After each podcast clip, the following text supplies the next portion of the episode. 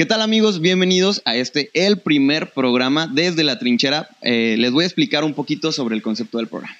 Vamos, yo voy a estar invitando amigos, empresarios, deportistas, comentaristas, gente del medio que se va a dedicar a platicarnos un poquito de su trabajo, de cómo es su vida y si ellos lo permiten, vamos a tocar un poquito temas personales también. Hoy para nuestro primer programa tuvimos padrino de lujo, padrino de lujo que nos va a dar más adelante la patada de la suerte, Tony Miranda. ¡Ay, bravo! Bravo, bravo, bravo. ¿Cómo, ¿Cómo estás, estás, Cris? Bien, bien, muchas gracias no, por apoyarme nada. en esta nueva aventura y locura. Sabes que te estimo mucho y que te quiero y que te deseo todo el éxito del mundo y me encanta que sean emprendedores y que sean eh, propositivos en, en, el contenido en, en, las redes sociales y en todo lo que, lo que impulsa el talento. Muchas gracias, Tony. Cuéntanos, a lo mejor hay algún despistado que no sabe quién eres. Cuéntanos. Bueno, yo soy Tony Miranda, eh, soy un hombre de aquí originario de la comarca lagunera, tengo 32 años y me dedico a instruir a niñas en el mundo del modelaje. ¿Tienes una academia de modelaje? Tengo una academia de modelos, ya voy a cumplir 10 años este año y la verdad es de que ha sido un reto para mí el impulsar este negocio. Como te lo digo, pues me encanta impulsar eh, nuevos talentos, pero para mí fue un poco difícil desarrollar mi, mi, mi negocio y mi academia en esta ciudad por la cuestión de ideologías y, y, y cuestiones de que ven el, el, el, modelaje de una manera diferente. Anúnciala, anúnciala, dinos dónde está, bueno. y todo. Yo tengo una academia de modelos aquí en la ciudad de Torreón, Coahuila, se llama Loreto School, la pueden buscar en Instagram y en Facebook como Loreto Modeling School. Y este, y pues bueno, eso es, doy cursos ahorita, cada ahorita seis meses. tienes una academia de modelaje. ¿Cómo, pero Así cómo es. empezó tu vida dentro, de, dentro del modelaje? Como tal? Mi vida empezó, yo creo que por una, me, siempre me dicen, lo buscaste, yo nunca he buscado las oportunidades, Cris. Yo siempre he dejado que la vida me sorprenda y yo creo que cada paso que he dado ha sido porque se me ha presentado la oportunidad de hacerlo y lo he aprovechado. Cuando empecé a modelar fue porque en mi preparatoria, en mi secundaria, este, necesitaban a una persona para hacer fotos para la publicidad de la, de la escuela. Este, acepté y después de ahí me, me, el profesor de, de, teatro me invitó a hacer fotografías porque iba a abrir una, una, agencia de modelos y fueron mis primeras fotos. Entonces así yo empecé y así fue como, como inicié en este mundo a la edad de 13, 14 años. Muy chavito. Bien chavito, sí, sí, sí. Eh, fue una cuestión de, pues, de lucha contra mi mamá y contra, pues, la gente que decía, pero pues, es que eso no está muy bien visto aquí. Ajá, porque pues estamos hablando de que era como por los 2000, por inicio de los 2000 y este... No vamos a decir tu edad. No, no ya la dije, creo yo. Pero sí, o sea, la verdad sí fue un poco difícil que la gente creyera en, en, en mí, en lo personal en mí, porque pues estaba bien chavito y pues porque en Torreón no era muy bien visto después de, de, empezar, digamos, amateur, digamos, sin capacitación, te capacitaste, conociste a alguien, con quien has trabajado. Fíjate que eh, sí, o sea, cuando empecé a dar los cursos de modelaje, bueno, yo empecé a dar cursos de modelaje como a los 18 años. Entonces, pues la gente decía, ¿cómo crees que tú vas a dar cursos de modelaje si estás bien chavito? Si ¿Tú cómo crees que nos vas a enseñar a nosotros que somos mayores que tú? Pues sí, pues o sea, la vida me ha presentado esto y, y, conforme fueron pasando los años, te digo, desde los 13, 14 años, yo fui aprendiendo y obviamente tuve personas que me inspiraron muchísimo porque tuve amigas que se dedicaban a eso aquí en Torreón y eran reinas de belleza y modelos, entonces siempre las veía yo trabajar y este y de ahí fui tomando como cosas de ellas y así fui como fui enseñando a mi forma. Ya después, cuando abrí la academia, este, obviamente yo dije, tengo que prepararme y tengo que saber lo que voy a enseñar. No solamente es vámonos al, al, al, tiro, ¿no? Sino que pues vamos a echarle ganas y vamos a aprender lo que, lo que voy a enseñar. Y me fui a la Ciudad de México a tomar cursos de modelaje en una de las mejores eh, academias del país con, con, Glenda Reina, que es pues una institución en, en el mundo del modelaje aquí en, en, en, el país, en México, que es la mamá de Isa González, para quien no la conocen. Y pues obviamente ahí fui eh, agarrando nuevas técnicas, nuevos, nuevos aprendizajes y obviamente me los traje para Torreón. Muy bien, a ver, yo tengo una duda que me platicaste hace mucho tiempo. Columba Díaz. Columba Díaz, sí fue mi maestra. Fue tu maestra, Columba. Platícanos, ¿cómo es ella? Porque pues a lo mejor la gente la ha visto en la serie de Netflix eh, Made in Mexico. Me diñé. Eh, platícanos, ¿cómo es ella fuera de las cámaras? Si es así como la vemos. Es, es, es, es irreverente, es, es ella. O sea, yo creo que cuando, cuando nos dedicamos en el mundo del modelaje tienes que ser muy único en, en- en esto porque la gente es lo que busca, ser único. Entonces, mi primera impresión al ver a Columba fue, o sea, nunca había visto una mujer tan alta. Jamás, o sea, Columba mide un 85, entonces, y con tacones, pues te imaginas que sus piernas, Enorme, enorme. sus piernas me llegaban como por aquí, o sea, Sí, su y digamos, cadera. tú eh, de estatura baja no eres. Y yo mido 1,78, entonces con tacones aún así no la alcanzaba. Y aparte, pues unas piernas kilométricas, un carácter súper lindo, es una buena maestra de pasarela eh, y aprendí muchísimo de ella. Aprendí muchísimo de ella y me encanta verla porque pues obviamente yo antes la veía en los comerciales de, pues no sé si puedo decir marcas, Sí, pero no, dale, dale. No nos eh, patrocinan, pero si alguien nos quiere patrocinar, comuníquense al Facebook de Jerry Fernández, el productor de nosotros, y ahí pueden pagar el patrocinio. Así es. Bueno, pues yo la veía en comerciales como Coca-Cola y todo ese tipo de marcas que decías, wow, me va a enseñar ella. Y este, y me encantó poderla conocer y poder tener un, un trato más directo con una modelo, Ajá, sí, con de una verdadera modelo, una top model mexicana, porque eso es lo que es ella, una modelo mexicana. Cuéntanos alguna anécdota de, de, no sé, alguna marca grande o alguna campaña grande, porque aparte de, de tener la academia, te dedicas a organizar pasarelas Así para diferentes eh, ciudades o marcas, como, como digamos, coordinador, ¿está bien dicho? Claro, sí. De la pasarela. Sí, sí, sí. Sí, digamos que soy como el productor de un show, o sea, ha- ha- hago producciones ahora sí que bastante grandes. Bastante Me- me- grande. me- Me, me ha tocado, me ha tocado y sí son enormes. Me encanta, me encanta hacer las cosas bien, bien hechas y que la gente se quede de wow. O sea, mostrarles un- una producción de, de calidad a la gente de Torreón. Y sí, o sea, también cuando me dicen, oye, Tony, ¿con quiénes has trabajado? Fíjate que para mí fue bien difícil, Chris. Y yo creo que muchos lo han de entender porque no es fácil entrar en el mundo del modelaje. Eh, cuando tenía yo 17 años, me fui a la Ciudad de México Ujú. por, por aventurero. O sea, realmente no fue porque. Por- por yo jugártela, quería- por vamos. jugar. O sea, de que, ay, a mí me están diciendo que yo soy modelo y me voy a ir. Sin embargo, nunca pensé que la Ciudad de México me fuera a tratar de una manera mal. O sea, una- o sea no fue lo que yo esperaba. ¿sí? Eh, las agencias de modelos me empezaron a decir, por- porque yo me veía todavía muy niño, ¿sí? Entonces yo estaba por cumplir ya mis 18 años y me decían, es que no puede ser posible que tú a los 18 años, con el cuerpo que tienes y la cara que tienes, sigas modelando ropa de niños. Entonces, lo que tienes que hacer es... eh, cambiar tu cuerpo, cambiar tu imagen, meterte al gimnasio, ponerte, pues ahora sí que con volumen. Y la verdad es que no es lo, es- no es lo que yo quería, no es lo que yo quería No para mi que imagen, no es lo que yo buscaba en mi imagen. O sea, yo decía, bueno, pues esto es lo que hay y esto es lo que, con lo que voy a trabajar. Conforme vaya pasando el tiempo, yo voy a, a ir cambiando, veme, o sea, Sí, es claro. totalmente diferente a lo que soy ahorita. Y aparte siempre, nunca me ha gustado que la gente me diga qué hacer. Entonces, eh, la verdad es de que estuve en varios castings, eh, estuve a punto de grabar comerciales para marcas nacionales y la verdad es de que pues siempre quedaba eso, o sea, de, de decir, te falta Algo. El detallito este de verte mayor. ¿sí? Entonces yo dije, no, pues yo creo que esto no es lo mío. Eh, la Ciudad de México es una ciudad muy cara para vivir. Entonces dije, no, y no tenía el apoyo completo de mis padres. Y te Entonces al me rancho, como regresé dicen. a Torreón. Yo dije, no tengo por qué estar sufriendo en una ciudad que no conozco a nadie y yo me regreso a mi ciudad.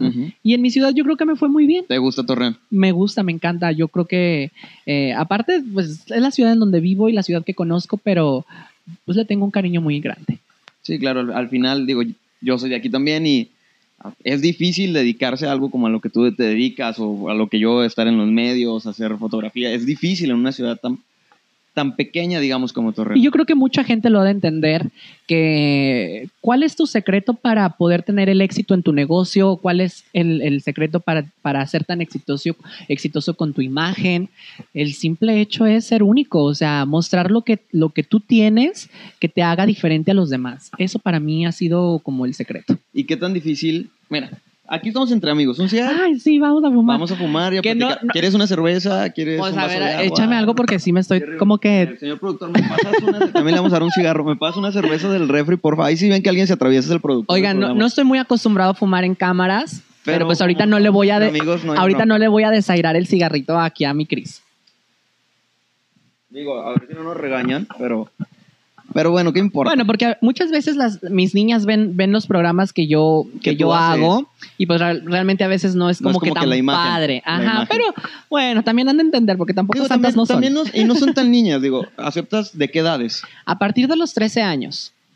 A partir de los 13 años tengo este el, la entrada a la academia y para mí es como que la edad importante donde las niñas empiezan a conocer nuevas formas de, de- de- ¿De de expresarse? expresarse, de, de ser, ¿no? Porque pues estás entrando a la adolescencia. A mí me hubiera encantado que alguien me explicara Desde qué hacer en la adolescencia, claro. ¿Por qué? Porque tú, tú mismo te vas dando cuenta, en aquel entonces pues existía el Internet, pero no era como tan, Como tan, tan fuerte. ahora, claro. Ajá, no era tan fuerte con las redes sociales que ahorita te dan tutoriales en todos lados. Y pues a mí me hubiera encantado eso, ¿no? Que, que- que alguien me, me ayudara en ese aspecto de mi imagen. Ahí sí nada más. Digo, no nos patrocinan, Ay, pero... no, sí bueno. Preso, esos amigos de, del señor Jerry Ro quiere venir a patrocinarnos también a este programa. Pónganse en contacto.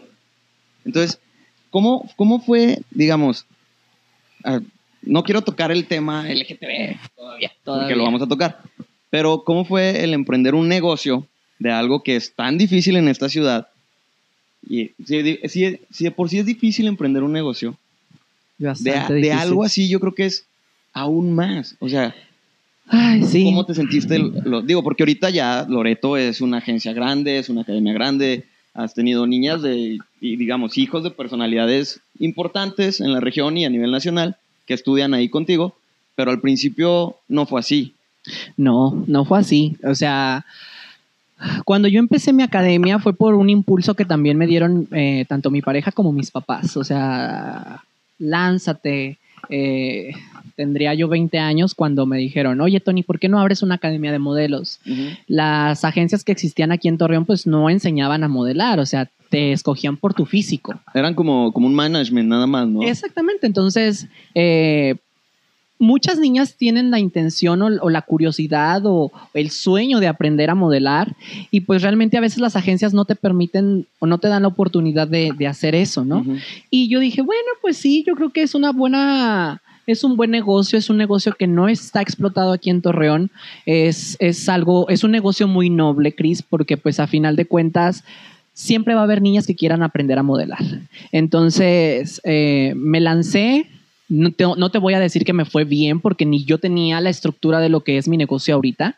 Eh, mi negocio fue dando forma conforme fue pasando el tiempo y conforme me fui dando cuenta cuáles eran las necesidades que tenían que, que cubrir yo con las niñas al enseñarles. Y así fue. O sea, mi negocio yo creo que el primer, el primer año no fue de ganancias, ni el segundo tampoco. Eh, yo creo que el primer año me, me- me fue mal. Nada más que yo manejo dos cursos al en, en- en el año, En el año. son semestrales. Y el primer semestre, pues obviamente fue de, de ponerle, ¿no? O sea, de ponerle de tu parte y de echarle ganas, de trabajar sin ganar y dar a conocer lo que tú estabas haciendo.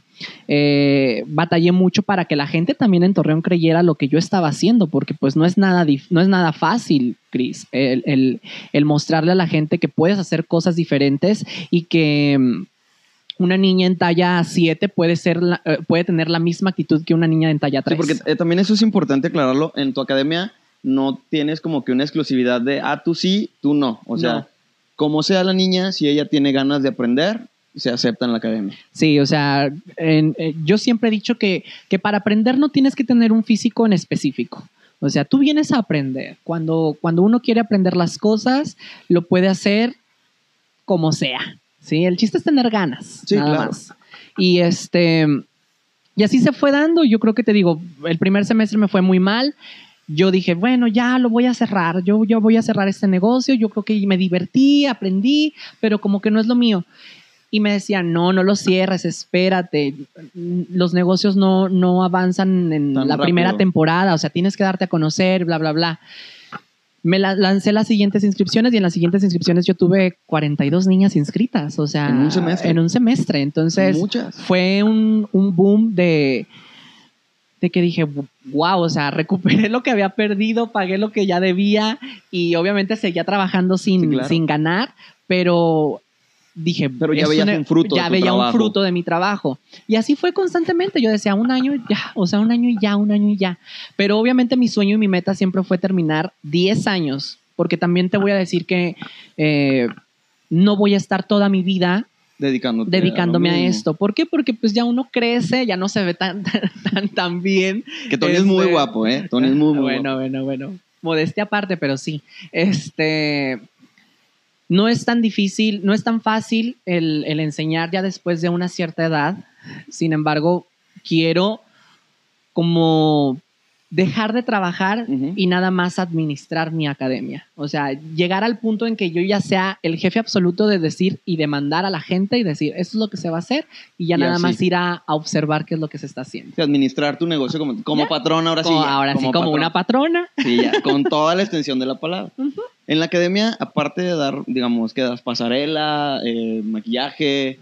Se, da- se dan diferentes clases, Chris. Todas las clases tienen algo, en, algo, algo en, en- en común, que es ayudar a las niñas a tener más seguridad y más proyección. Por ejemplo, doy clases de pasarela, que, que es mi clase, es donde yo me, me especifico más, o sea, me, me especializo.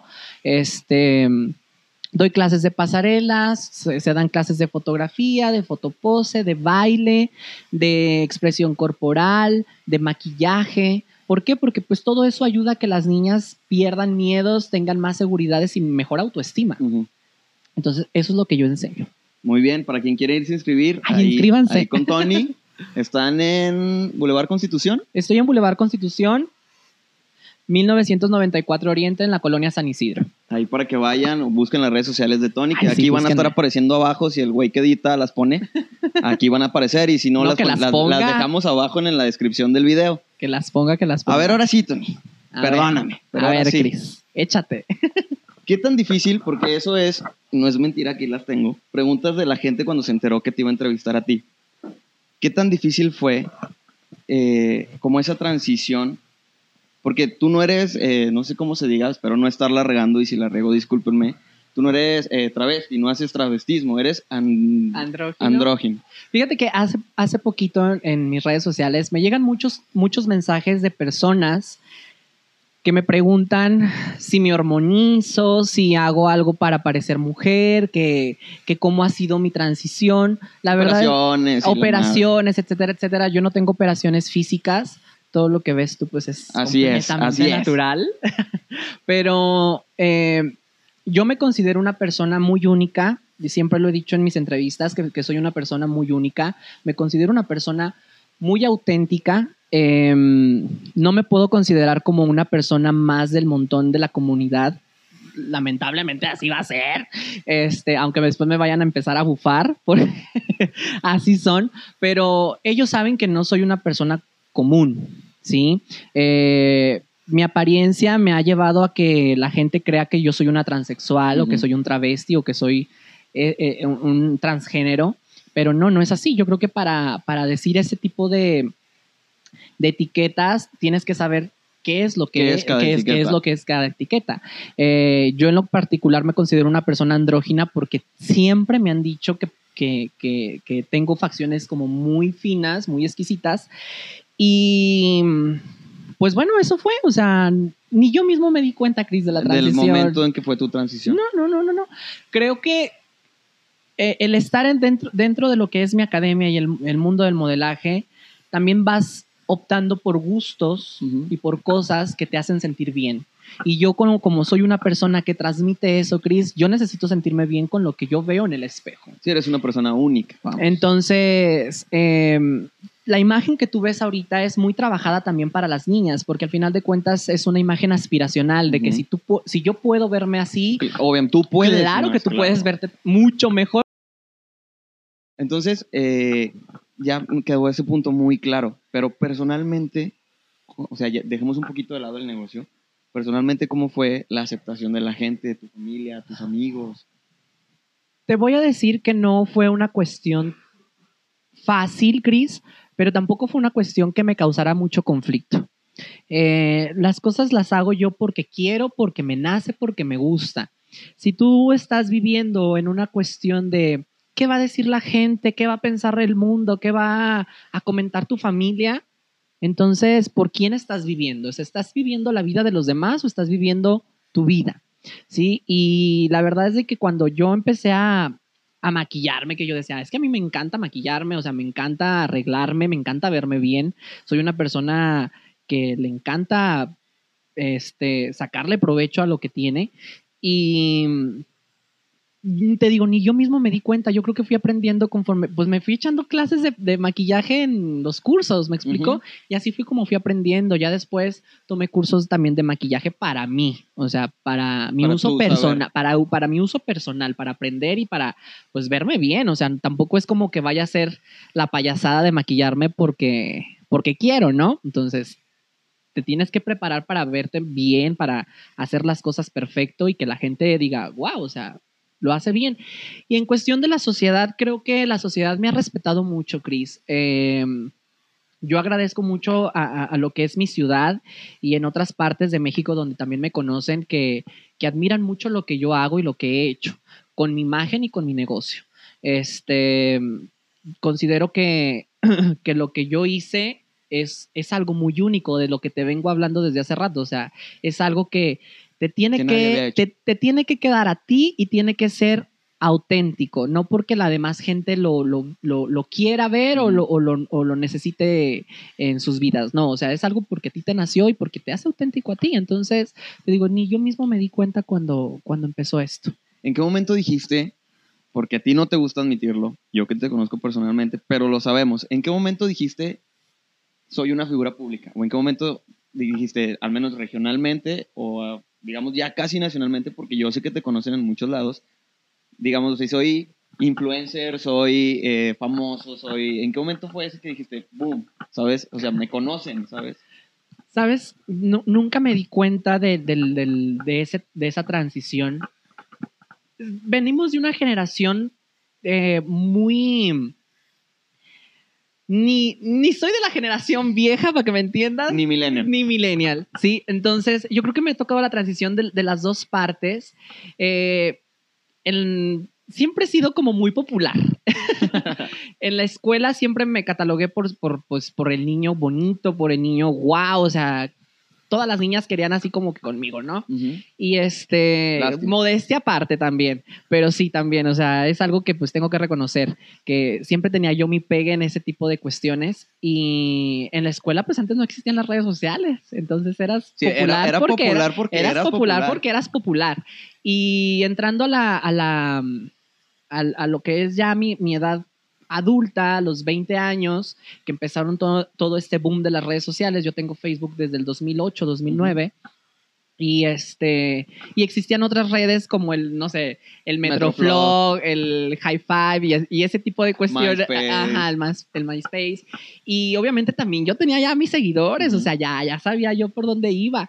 Pero esta cuestión de, de que otras nuevas generaciones te conozcan, que se, se sorprendan por lo que ven, eh, pues obviamente te trae otras, otras, otras cuestiones y otras cualidades, por ejemplo, en las redes sociales ahorita con el Instagram, con el Facebook.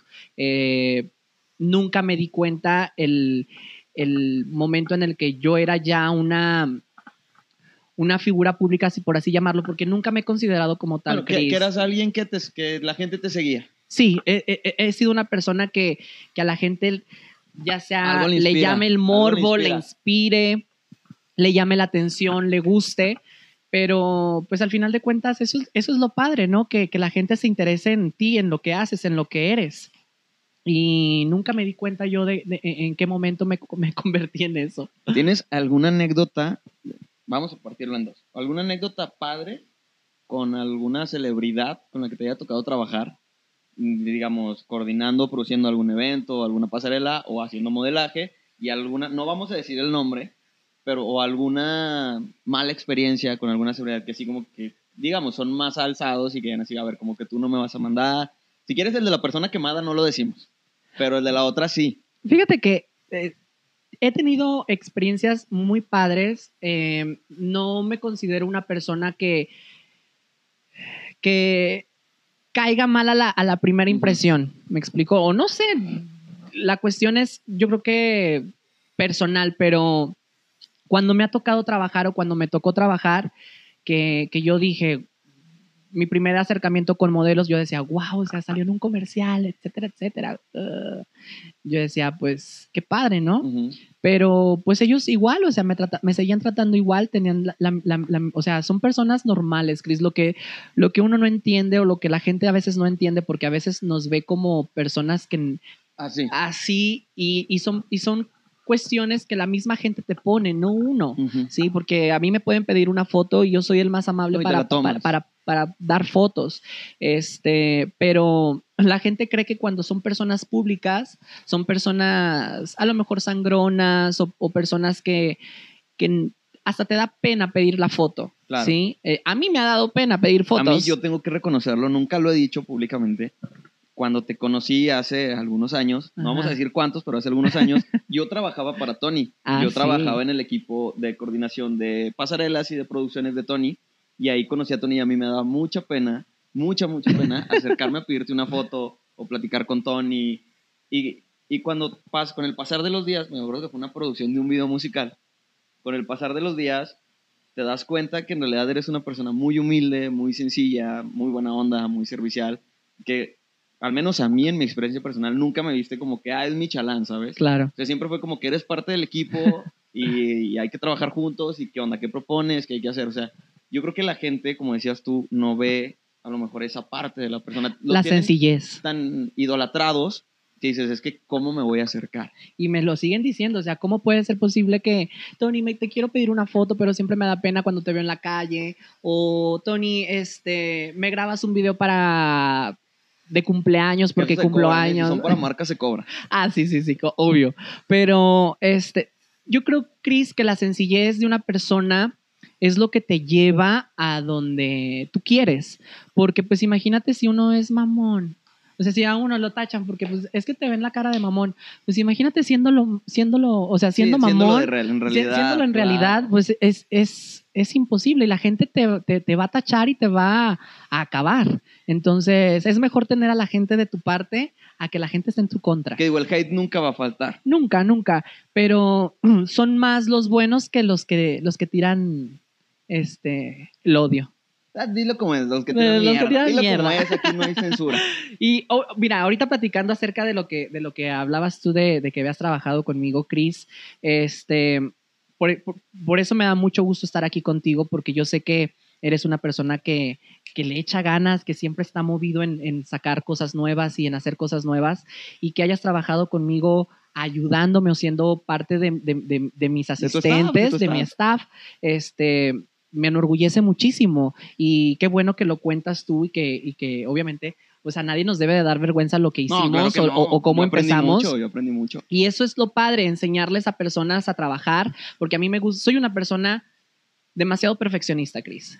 Tú, tú lo sabes, Sí. que a mí no me gustan los errores para nada. O sea, tanto en mi imagen como en mis cosas, en mi trabajo, soy una persona muy profesional y me encanta que todas las cosas salgan a pedir de boca. Yo creo que, que por eso tienes tanto trabajo, ¿no? Yo creo que, digamos, las marcas o pues los, que la gente que te contrata sabe que así eres y que si tú eres así, tu trabajo va a ser Y así. hasta que no me salga bien, voy a estar a gusto. Ah, sí, porque esa es otra. Cuando cometíamos un error en un evento, y así les grita y nos les regañabas como si no hubiera un mañana. Claro, porque todo cuesta. El, el tiempo cuesta mucho dinero. Y la verdad es de que a veces uno trabaja con dinero ajeno Sí. y cuando trabajas con dinero ajeno la presión es mayor y la gente a veces no lo entiende. Entonces yo no puedo tener a mi alrededor personas incompetentes que no me van a sacar de un apuro en el momento en que yo lo quiero. Y si lo hacen mal y ellos están conformes con lo que hicieron, pues estamos mal entonces porque no es así. Y pues bueno, qué, pa- qué padre que lo digas, Cris. Y te digo, pues la cuestión esto de, de, de, de convertirme en una figura pública y de convertirme en, en esta palabra que a mí no me gusta, que influencer o bla, bla, bla. A mí estas cuestiones como que no me van. Pero, que bueno. lo eres, que lo eres, ¿por qué? Por ejemplo, ahora que está de moda el TikTok. Yo soy una de esas personas que se han Ay, me negado. encanta. Se ha negado a usar TikTok. Tengo TikTok, porque me gusta ver los videos, me gusta ver, pues la gente como que se pone creativa y me gusta, me río y ves cosas entretenidas en TikTok, pero me he negado a hacerlo. Claro. Tú tienes TikTok y Yo ya tengo. tienes seguidores en. TikTok, es una red social nueva. Oye, de volada, o sea, tengo menos de 15 días con el TikTok y lo abrí porque, o sea, por curiosidad, no porque, ah, yo voy a hacer un TikTok. Empecé a ver los TikTok y estaba muerto de la risa todas las noches porque pues veía videos y yo decía, ay, no, qué padre. Sino que empecé a, a subir material y me encantó. Yo soy como mucho de cantar y de escuchar música y empecé a subir videos como de música y cantando. Y este, y hace unos días subí un video de, de actuando que obviamente Chris también es que TikTok te hace, bueno, TikTok te hace cantante, bailarín y actor. Y luego Instagram te hace modelo, Eh, Facebook te hace psicólogo y Twitter te hace analista. Ok, bueno. Pero lo que la gente no sabe es que para tú ser modelo necesitas ser actor. Sí, claro. O sea, al final de cuentas tomé clases de actuación y de, y de expresión corporal, que es parte de tu, de tu trabajo como modelo. Entonces, la gente que a veces no entienda el por qué, ay, Tony es muy buen actor o es muy buen esto, pues, obviamente tienes es porque, capacitación. es porque tuve capacitación de, de eso y aprendí a, a- a trabajar y a sacarle provecho al manejo de las cámaras y todo ese tipo de cosas que obviamente pues bueno si hago un TikTok pues me tiene que salir bien ¿no? y me lo tengo que Sí, no, y, y- lo, lo rehaces y lo rehaces y lo rehaces hasta, que sale bien que me y luego sale. ya se sube. hasta que me sale sí lo grabé como 30 veces Para que entres al concurso, ¿cómo es el concurso, Jerry? Hay un concurso que hicieron Laguna Crew, que son varias personas que crean contenido, que Sí, esperemos me Laguna. Crew me invite a su crew también próximamente. Eh, hacen contenido y hicieron, pues por lo de la cuarentena y todo esto, están invitando a la gente a estar desde su casa creando contenido. Hicieron un concurso que viene en dos categorías, eh, mayor de 40 años y menor de 40 años. Eh, vayan, inscríbanse, va a haber premios, creo que van a regalar cerveza a domicilio, paquetes de carne asada. qué padre Entonces, para que te inscribas también ahí en el concurso. Sí, sí me, sí me llegó la invitación de que, Tony, te tienes que inscribir. Pero la verdad es que quiero dejárselo a las personas que de verdad eh, son, son chistosas, porque yo la verdad te digo, pues ese me salió por, por, por inspiración, pero también hay cuestiones de, de que hacen TikTok sin gracia. Sí, que ya te quedas así como que... Ay. Hay unos que hacen unas personas orientales de la India, no sé qué, que te quedas así como que... ¿qué acabo Dice el productor ver, que-? Tú haces esos que no, que no se entienden, Jerry. Pues Sí, entonces tú tienes que buscar un TikTok que te, que te guste, que te sientas bien y que, que te salga a la perfección y que a- aparte lo, lo entiendas y que digas tú, le voy a poner ahora sí de mi cosecha. Pero padre, ¿no? Padre. El, el hecho de que la gente, como ahorita lo mencionas, Chris, de que se quede en casa, estas nuevas actividades que, que- que se están haciendo por medio de las redes sociales, tenemos que evolucionar, Chris. Así como evolucionaron las redes sociales, así como evolucionó el, el Internet, así como ha evolucionado la, la sociedad en cuestiones de aceptación, por ejemplo, la mía, eh, tiene que avanzar en esta cuestión de la venta por Internet, de la, del entretenimiento por, por medio de las redes sociales. Y pues qué padre que se abran estas plataformas para poder entretener a la gente desde su casa en, estos tiempos, sí. Sí, porque, por ejemplo, eh, los medios de comunicación, yo hablando desde mi punto de vista, los medios de comunicación han cambiado mucho. Si bien el radio no se va a extinguir y la tele no se va a extinguir, al final este tipo de programas a veces tienen más views que un programa de televisión, tienen mejor rating. Claro. Yo lo veía, por ejemplo, y ahí es donde yo decía, y lo que, lo que tú decías es muy válido, que la gente no se quede sin ganas de hacer las cosas. Por ejemplo, a mí todas las televisoras locales me negaron un night show. todas. Y ese es el trauma. Y es mi trauma, entonces me agarré un güey igual de loco que yo, que es el productor Jerry Hernández. Le dije, güey, quiero un show así, así, así, así, así. Va, hazlo y lo vamos a lan- se va a lanzar por internet. Dije, ya, si al final una televisora me quiere comprar el concepto, digo, se vale. Uno Eh, tiene se que vale comer. soñar, Uno se- tiene que comer. vale uno tiene que Chris. comer.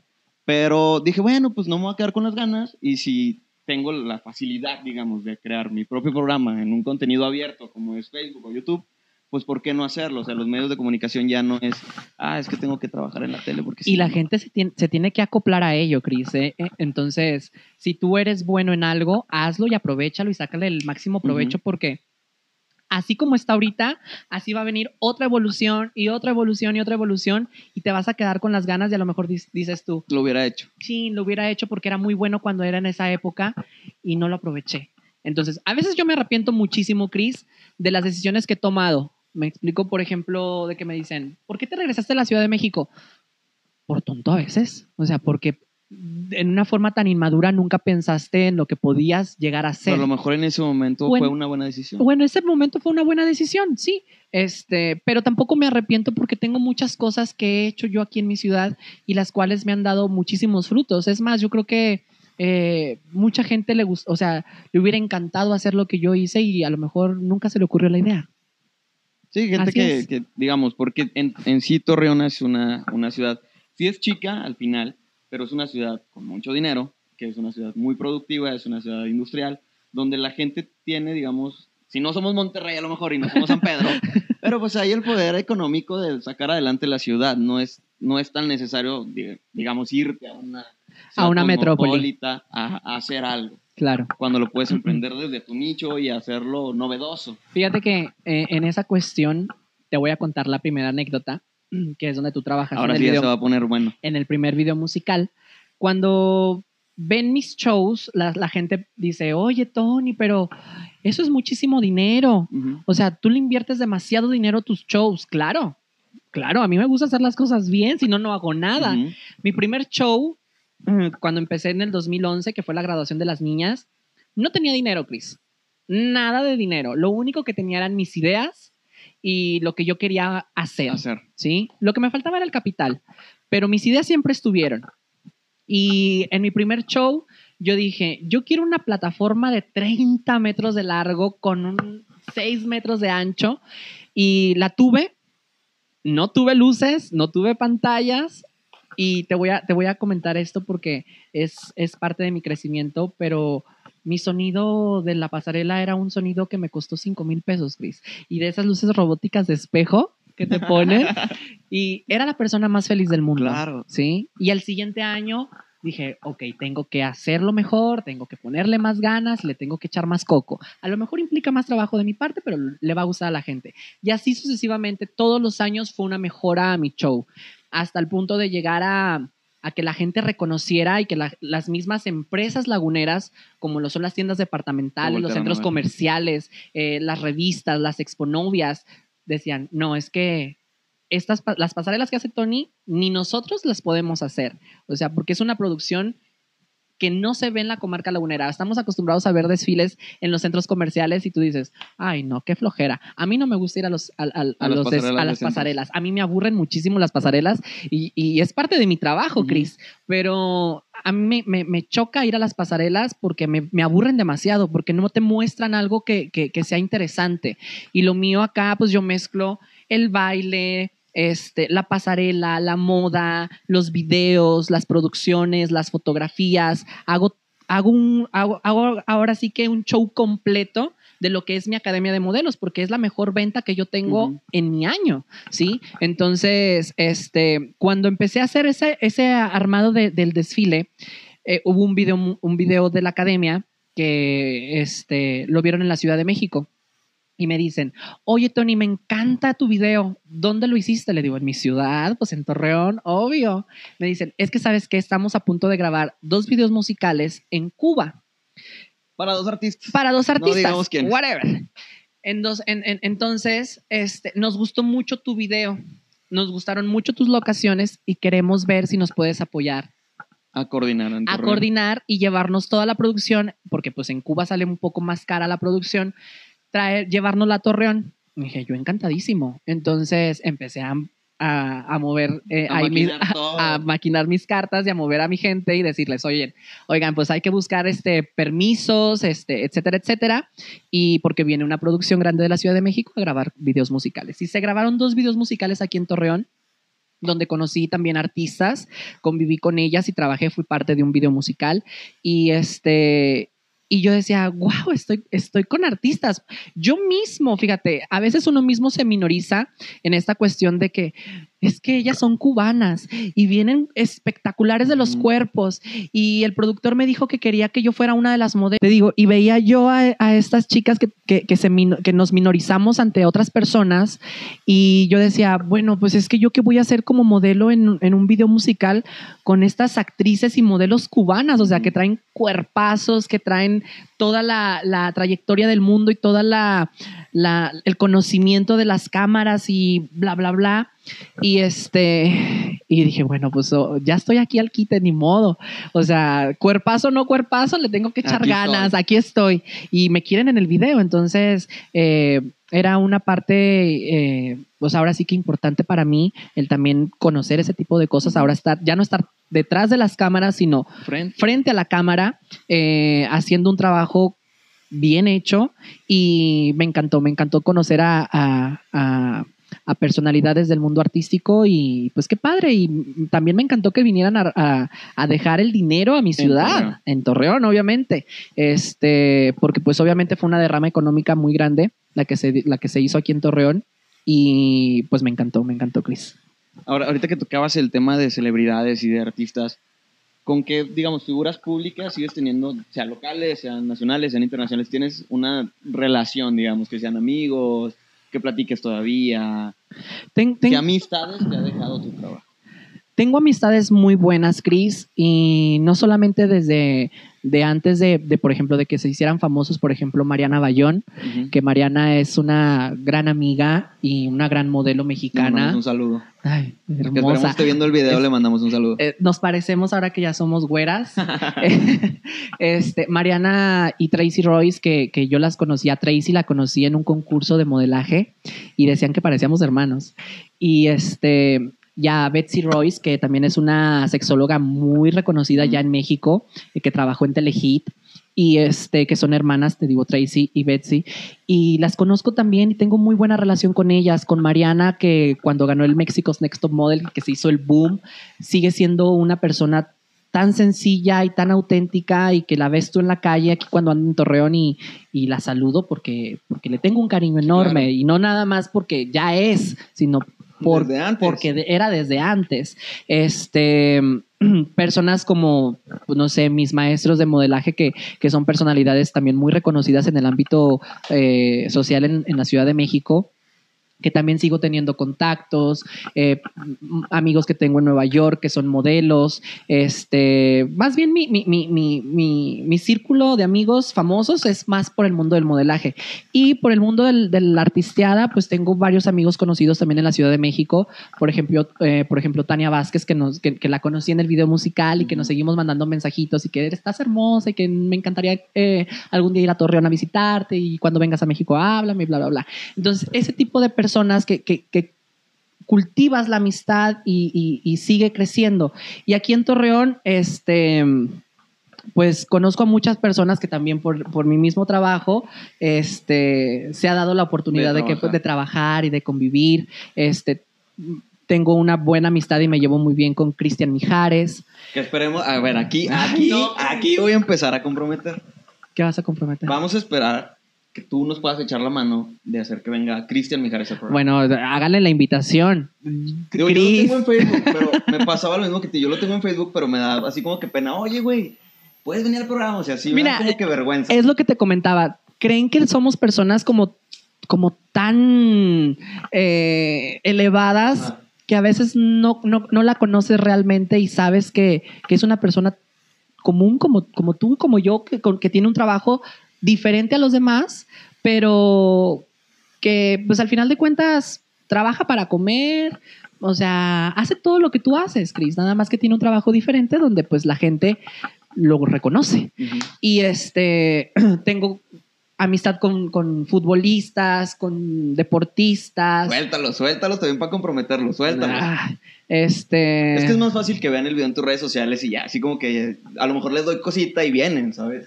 Bueno, a ver, a Jared Borghetti, a Cristian Mijares, a Astrid Casale, este, muchísimos. Ahorita no te puedo. se- Sí, no, nos iríamos todo Rosa. Concha, o sea, muchísimas personalidades que, que, que, que te puedo decir que tengo una amistad muy bonita con ellos y que, pues, obviamente sabemos a lo que nos dedicamos y respetamos el trabajo. Que obviamente, Cris, aquí va ahora mi, mi, mi experiencia con sus amistades, porque muchas personas creen que, ah, pues es que son famosos o son Y se llevan esto y se, y se llevan entre ellos.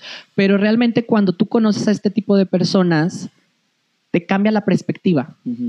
Por ejemplo, ellos, por ejemplo, me pueden decir, no manches, o sea, yo cuando te conocí, este, pensé que eras vieja, cabrón.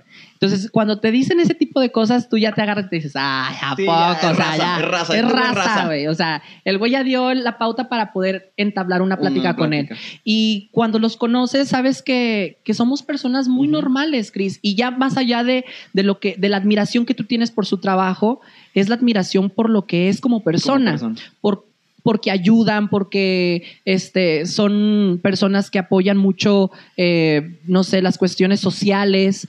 Eh, Jared y su esposa Mónica son personas que cada año entregan víveres y hacen una campaña en, en diciembre para entregar colchas, juguetes, despensas. Cristian también, o sea, es una persona que, que son muy comprometidas Son con la sociedad. sencillas. Que como, la, que como la gente les da, ellos también son recíprocos al dar. Entonces, ahí es cuando tú dices, ya no los admiro, o sea, los admiro por su trabajo, pero ya eso pasa a un segundo término y terminas admirándolos por lo que son. Son personas súper sencillas y súper amables y grandes amigos míos. Que ahí, por ejemplo, volvemos al tema de lo bonito que es Torreón. Por ejemplo, bueno, Cristian Mijares pues es de aquí. Y los De Gómez Palacio. bueno, de la comarca lagunera. La a comarca. decir.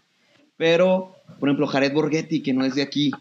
Él, yo creo que, y ha pasado con varios futbolistas, Matías Bozo, Jonathan Orozco, Jared Borghetti, que ellos mismos han dicho, me gusta Torreón, aún después de ya no, digamos, trabajar aquí, Claro. para quedarse a vivir aquí, para criar a sus familias aquí, para que sus niños crezcan aquí. Joaquín. Reyes, o sea, que son personas que se quedan ya en Torreón a, a radicar.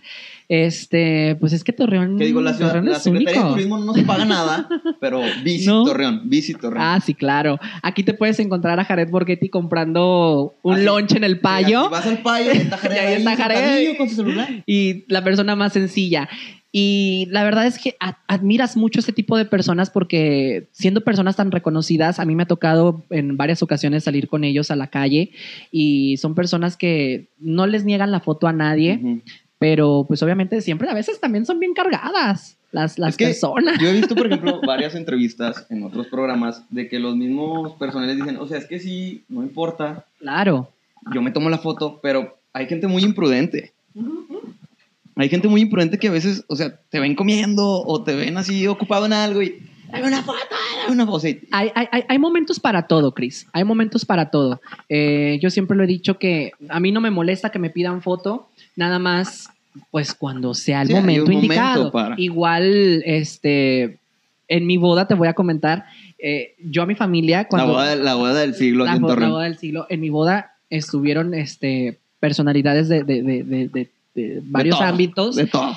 y yo le dije a mi familia, no quiero Pobre del que se... Pobre de aquel que se le acerque a la mesa a pedir una foto, porque qué pena, ¿sí? O sea, la gente no va a la fiesta para lucir, va a Invitado, divertirse, sí, claro. va a divertirse. Entonces, respeten el momento porque ellos van a divertirse, son, son invitados como Sí. cualquier, como ustedes. Como cualquier otro invitado. va a haber el momento en que a lo mejor yo le diga a él, ¿sabes Oye, qué? ¿le ¿Me puedes regalar una foto a mi puedes- tío? Ajá, le puedes Sí. regalar una foto a mi tío o a, a- o a mi hermano, Ajá. porque pues obviamente son, eh, digo, si hablamos de Jared, pues es, Sí, sí, es, pues somos es Jared Borghetti, es Jared Borghetti y es una figura nacional e internacional, Internacional. que dices tú, wow, no manches, o sea, ¿cómo no lo voy a, lado, cómo no lo voy a aprovechar? Este, tomándome una foto con él, teniéndolo aquí, ¿me entiendes? Entonces, este, sí, yo sí les dije, no quiero, por favor, que se tomen la foto con él, a menos de que yo le diga que se pueden tomar la foto con él, que sí se puede tomar la foto. Sí, porque pues al Hay final... que respetar hay nada más. Y hay- a lo mejor es incómodo, ¿sabes? Me imagino así, por ejemplo, Jared así cenando y así... Sí, para, Así, para, mí, así. para mí es incómodo que la gente vaya y moleste. Entonces, y más cuando es de mi parte, ¿me entiendes? O sea, que, que son amigos o que son familia. Oye, espérate. Entonces, pero te digo, son personas muy, muy, muy amables y muy sencillas. ¿Con quién ha sido, digamos, la mayor marca con, las que has- con la que has trabajado? Así que tú digas, wow. O sea, que, Ay, que en el momento en el que tú dijiste, no creo que esté yo aquí trabajando, ¿sabes? No creo que me hayan dado este llamado. Fíjate, Cris, que ay, pues es que hice varios castings en la Ciudad de México, pero ay, el chocolate abuelita. El chocolate... abue- A, a- a ver, a ver, cuéntame eso. En chocolate abuelita, Cris. Así es. ¿Pero qué hiciste para chocolate abuelita? Comercial. ¿Hiciste comercial para chocolate abuelita? Se le así tomando tu café y todo. que Sí, bueno, era, chocolatito. era como de ah, llegaba así, ay, chocolate abuelita. sí, o sea, no era en como... México todavía. En México todavía. Pero pues hubo, hubo muchas cosas, por ejemplo, para zapatos, para la marca Class, que eh, es una como marca de zapatos. Este, uy, también. te estoy De, hablando de venta como en por catálogo. Sí, yo creo que ya no existen en internet. Yo las he buscado yo las fotos y no, no, no están. No las encuentras. No, no las encuentras. Este, pero he hecho cosas poquitas, pero que han dejado marca Güey, en en ti. Marca Eso es lo mí. que me refiero. Sí, ¿qué, qué marca dijiste? Wow. Sí, el de chocolate abuelita no es como que lo mencione mucho, Chris, porque no es como que No es como sienta- "Wow, trabajé me en chocolate abuelita, güey". Me siento orgulloso de hacer eh, el chocolate abuelita, pero este, pues sí, o sea, si tú dices de ese tipo de cosas, pues eso. Eh, aquí en Torreón he trabajado prácticamente con todo el mundo, con todo el mundo, este, eh, tiendas departamentales. He modelado para muchísimas marcas eh, también, tanto nacionales, diseñadores. He hecho muchísimas cosas, Chris, si que a algún veces diseñador nos quiere vestir, se le agradecería. Aquí va, aquí va a salir su marca y sus números, su contacto y todo. lo agradecería bastante. Sí, lo, lo agradezco bastante porque, pues, digo, a pesar de que trabajo para Tony y para la mitad de muchas personas que se dedican a esto en Torreón, como que no he aprendido mucho. No, no, no. No, pero este, te digo, he trabajado con muchísimas personas aquí en la ciudad de Torreón y me encanta, Cris, me encanta también, por ejemplo, eh, por mencionarte a uno, es Marco Manero, que es también un, Un saludo, Marco. Buen, buen amigo, buen amigo, buen amigo, Marco. Marco- Acaba de vestir a Carlos Rivera. A Carlos Rivera, eh, ha vestido a muchísimas personalidades del medio artístico, tanto nacional como, Como internacional. vistió a un juez de, de RuPaul. de RuPaul. Entonces, este, imagínate que yo a Marco lo conozco también desde que estudiaba diseño, Diseño. y modelé sus primeros diseños. Entonces, vamos como muy de la mano y hace poquito grabamos un programa y nos vimos y... o sea, menciónalo, menciónalo. Son amigos los del Ah, programa. Menciónalo, son Este, amigos. A los de Drag School, que pues obviamente dices tú, qué padre toparme contigo, eh, Marco, en esta manera, ya una persona Hecha.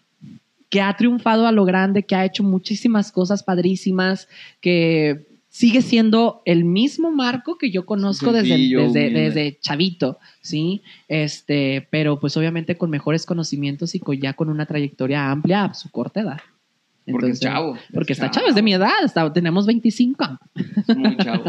Sí, entonces, ese tipo de personas dices tú, wow. Y en Torreón, en la comarca lagunera hay muchísimo talento, Cris. Mucho, Muchísimo, mucho, muchísimo. mucho talento. no, te, mucho. no te lo puedes imaginar. Marisol González, que es una actriz, bueno, es una conductora, también actriz. Este, Rosa Concha, que estuvo en la Que está radio. y está que, triunfando. O sea, la Rosa en Concha. mí, o sea, en canales ya. Ya, o sea, ya es muy pro mi comadre, es muy pro mi comadre, la Rosa Concha.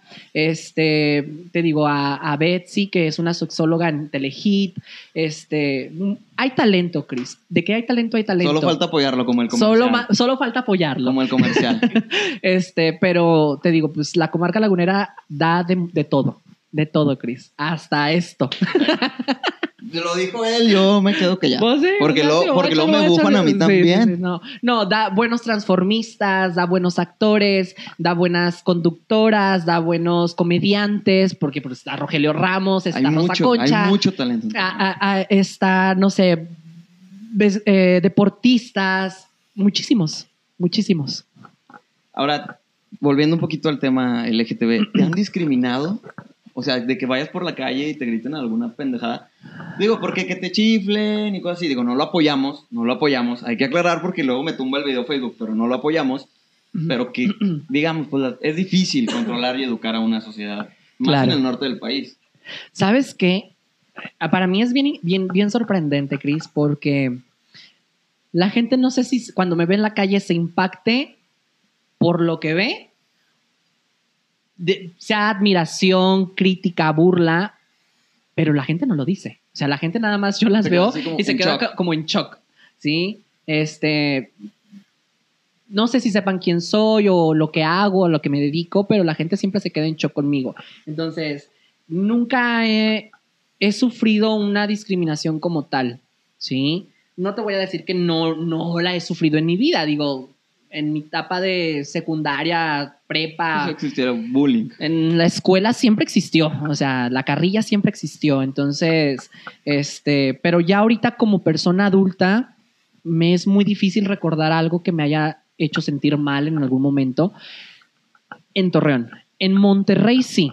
En Monterrey sí son un poco como más. Porque el regio es más. Más cerrado. Más cerrado. Este, me prohibieron la entrada a un antro. Que la verdad es de que era un Y no, subiste, y no subiste tu video, ¿cómo? Y no subí mi video. Dije, "Ay, o sea, Pues no tampoco, pasa nada. tampoco es como que me muera por entrar. ¿Me, me entiendes? O sea, ¿no me vas a dejar entrar? No. Pero un antro Y muy era un, nice, ¿o? no, era un antro gay muy nice. Era un antro gay. Y no me dejaron entrar. Porque, pues, o sea, mostré mi credencial de lector y pues decía mi nombre de, de vato. Ajá. Entonces, este, permíteme y permíteme. Y pues ahí hicieron un show mis amigos y la verdad les dije, ¿saben qué? No se mortifiquen, ¿Pa' o sea, ni para qué. Este, es si eso, o sea, ni en mi rancho me lo hacen, me explicó. Entonces, ¿por qué voy a permitir que me lo hagan aquí? Y pues he viajado por muchas partes de la República Mexicana y, la- y Monterrey fue la, la- la excepción, o sea, nada más ahí fue el, el negrito en el arroz, pero pues he estado en Cancún, en, no sé, en Chihuahua, en Durango, en Mazatlán, Sinaloa, entonces en, en Estados Unidos tampoco, en Europa menos, o sea, solamente fue Monterrey, pero Qué raro. rarísimo, pero pues bueno, ni modo, o sea, la, el- el- la mentalidad de la gente no la vamos a cambiar de la noche a la mañana. Eso se va a cambiar poco a poquito, Chris. Poco a poquito se Ahorita va a que cambiar. tocabas el tema de los viajes, ¿cómo te trató Nueva York? ¿Qué, qué- viste? ¿Qué, Ay, es una ciudad padrísima, ¿Cómo? pero muy cara. ¿Cómo lo sentiste? Eh, ¿Cómo que te decía la gente? ¿Se acercaba la gente o te veían? ¿Qué- ¿Cómo te trató en sí la cultura de la ciudad? Fíjate que es una, es, es una ciudad gay, Chris. Al Ujú. final de cuentas, es una ciudad gay. Este, es una ciudad con mucha apertura en mentalidad. Eh, me sorprendió ver muchísimas cosas por la calle. Eh, como tú los ves en las películas y en las fotografías, es, es como es. O sea, y Nueva York es una ciudad que, que es inexplicable.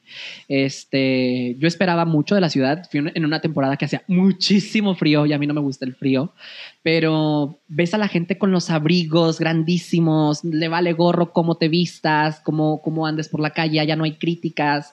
Este, en las noches ves a los hombres con unas plataformas de este vuelo, cabello corto, aretones, ropa extrafalaria, extravagante, y dices tú, wow, y la gente los ves caminando tú en la calle y es... Es lo más normal del mundo, o sea, la gente ni se inmuta en decir, oye, ¿viste? O sea, el sorprendido era yo, porque pues obviamente yo venía acá de, de Torreón y yo decía, ¿cómo? Si a mí me ven en mi rancho caminando así, con esas plataformas y esa ropa, me comen viva. Pero no, Muy padrísimo, un padrísimo, padrísimo mi viaje. Ya, digo, ya para despedir el programa, muchas gracias, Tony. Gracias por echarme la mano, digamos, personalmente. Tú sabes que eres una persona que admiro mucho, Gracias. quiero mucho, que me ha apoyado mucho en cada pendejada que se me ocurre, que siempre me has echado la mano, tanto tú como nuestro círculo de amigos, porque de verdad, digo, así fue de que, Tony, ¿me ayudas? Sí, mañana, ¿a qué hora? Total. Entonces, a tu sana distancia. así, a mi sana distancia, porque hay que aclararlo. De verdad, muchas gracias. No, de nada, Cris. Tú sabes que te quiero mucho, que te aprecio y que siempre he apoyado a toda la gente que me lo pide y que, me, que, que- que yo sé que también he obtenido algo de ellos. No me puedo negar a echarles la mano y ayudarles en lo que yo pueda, obviamente. Y si mi presencia y el tenerme aquí en tu programa te va a ayudar, adelante. Y te deseo todo el éxito del mundo porque eres una persona muy emprendedora y muy talentosa. Hay que echarle ganas y hay que seguirle como puliendo detallitos para que todo sea perfecto. Señoras y señores, Tony Miranda. Muchas gracias, Tony. Gracias, Cris, te Nos quiero. vemos. Así de lejos, así de lejos. Nos vemos. Gracias.